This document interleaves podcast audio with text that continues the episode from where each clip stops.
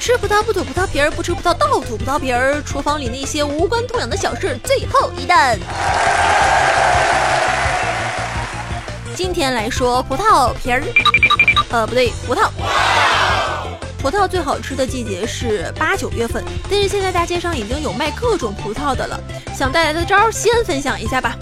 葡萄皮上，我们买回来会发现有一些白霜，买回来清洗的时候，上面的白霜不太好清除。如果你要一个一个去搓的话，就容易掉珠子。所以我们可以先准备一个盆子，倒进去少量的淀粉，淀粉大家都有吧？平时家里面做菜的时候会用得到。呃，然后再倒水，水的量只要漫过葡萄就行了。然后把这个葡萄在淀粉水里来来回回的涮一涮，最后用清水洗干净。只是加了点淀粉洗，又干净又不会掉珠，贼方便。其实，葡萄上面的白霜是糖分的结晶而已，成分还有酵母，呃，也就是葡萄酒我们做的时候可以不另外加酵母的原因。正常的白霜说明葡萄非常的新鲜，白霜的覆盖是非常的均匀细密的，我们可以透过白霜来看到葡萄皮的颜色。但是有一些白霜。分布的就不是那么均匀，而且有的时候会有一些斑斑点点的，那就是农药的残留物了。所以大家要注意洗的时候，还是要完全洗干净才可以放心吃。呃，平时我吃过一种关于葡萄的保养品，叫葡萄籽。葡萄籽大家听说过吧？呃，葡萄籽里有独一无二的前花青素，爱美的波。肯定是得盖得起来，因为这个前花青素有超强的抗酸化和抗氧化的功效，美容功效特别高，高于维生素 C 和维生素 E，而且特别容易被吸收，跟做广告似的。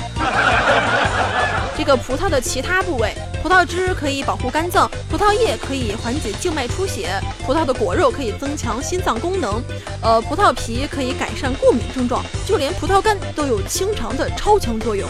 而且不同颜色的葡萄也有不同的营养侧重点。哎，葡萄太好了，我这都举不胜举的例子。比如说红色的葡萄有活血化瘀、软化血管的功效，红色非常好记，就是红色血色嘛。绿色的葡萄就清热解毒，因为绿色健康的嘛。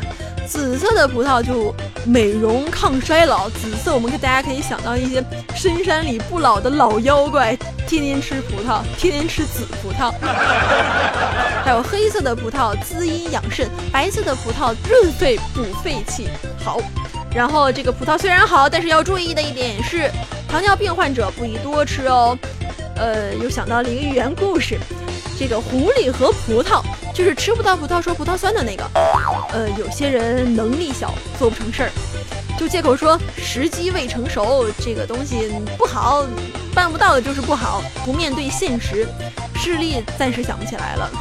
不过葡萄的现实是好处大大的有，刚刚已经讲过了，男女老少只要没有糖尿病的，就马上爱上它吧。清洗葡萄的办法，我们再重温一遍：加淀粉洗。拜了个拜，关注新浪微博了不起的波波君。